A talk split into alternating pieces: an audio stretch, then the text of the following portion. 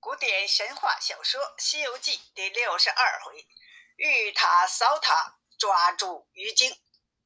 接着上回我们说到，师徒四人在去西天的路上继续走着，遇到了一座大城市。这城和以前的不同。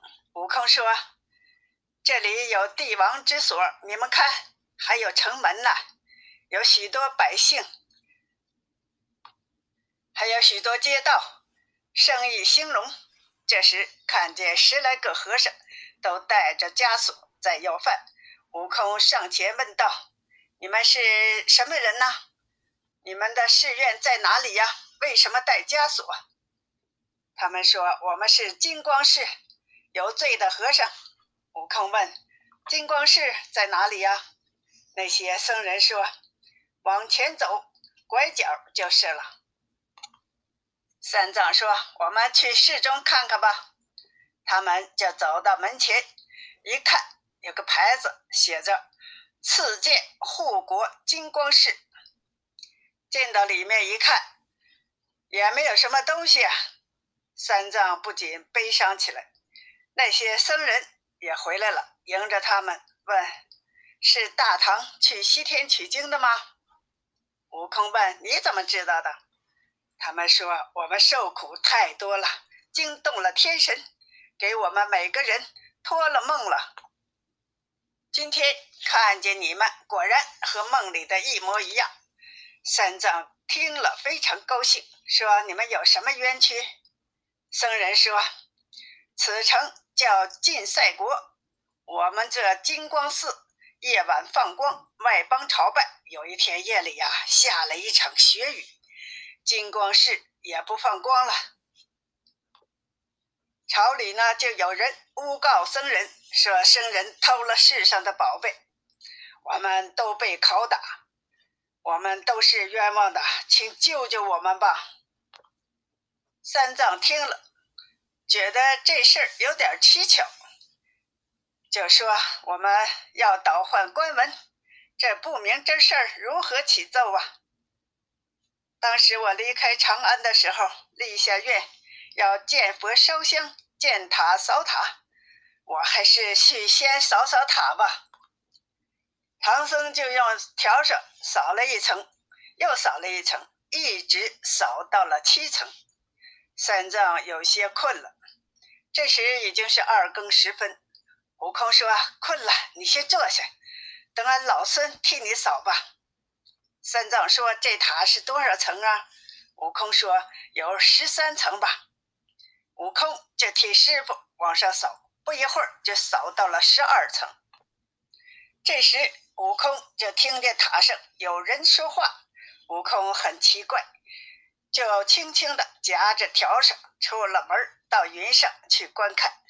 只见那第十三层塔坐着两个妖精，正在吃饭、喝酒、画拳呢。悟空就扔下笤帚，拿出金箍棒，问道：“哪里怪物？快快实实招来！” 原来呀，是偷宝贼。悟空抓住了他们，把他们带到师傅身边。妖怪忙说：“饶命啊，饶命啊！”并坦白了他俩是从哪儿来的，就说了他们是乱石山、碧波潭、万圣龙王派他们来寻塔的。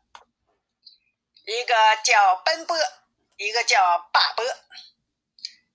他们就说呀：“我们那个国王啊，招了个女婿，这个女婿啊神通广大，前年在这里下了雪雨，还偷走了宝塔中的舍利子，前天还请牛王赴了宴。”悟空想啊，这牛王交接的这一伙魔呀，真是的，不一会儿。八戒领两个小和尚提着灯笼上来了。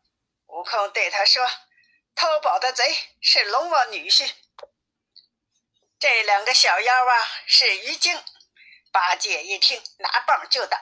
这鱼精也打不过八戒，被八戒给摁住了。这时天已经亮了，三藏要去倒换官文。国王听了，就召见他们。三藏领着悟空。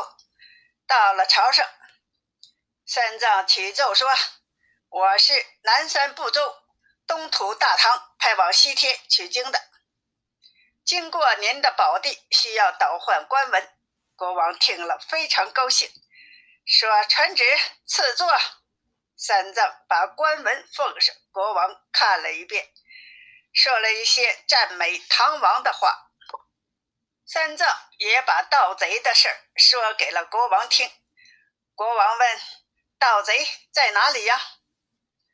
只是在寺院，就命锦衣卫和全城百姓来看抓盗贼。不一会儿，他们就把两个贼押到了国王面前。国王问：“你们是哪里的妖精啊？偷了多少宝贝呀？招实供来。”他们就仔仔细细的说了经过。国王说：“好吧，我们要圣生去捉拿贼首。”这时，他们在光禄寺备好了荤素宴席。国王请他们坐下，问了师徒四人的名字。文武百官也都坐下，开始赴宴。这宴席呀，热热闹闹的，直到了下午才散了。三藏谢了盛宴，国王又留住他说：“这一席略表圣圣，捉到了两个鱼妖精，叫光禄氏再做一席，搬到宫里来，再请圣圣商议如何捉拿贼首。”取宝归他。三藏说：“既要取宝捉贼，不用再设宴了。贫僧现在就去捉妖。”国王不肯，一定要吃了一席再去。国王给各位也敬了酒，问哪位出师啊？三藏说：“我大徒弟孙悟空去。”八戒着急也要去。悟空说：“好吧，沙师弟呀。”你护好师傅，我和八戒去了。国王说：“两位长老既不用人马，用什么兵器呀？”八戒笑着说：“你家的兵器我们用不得，我弟兄自有随身兵器。”国王听了说：“我有兵器，就命人取了一个大弓，给二位长老送行。”悟空说：“带上两个小妖做鱼饵，他们就驾风腾云而去。”国王君臣一看他们会驾风，才知师徒都是神人啊！欲知后来，请听下集。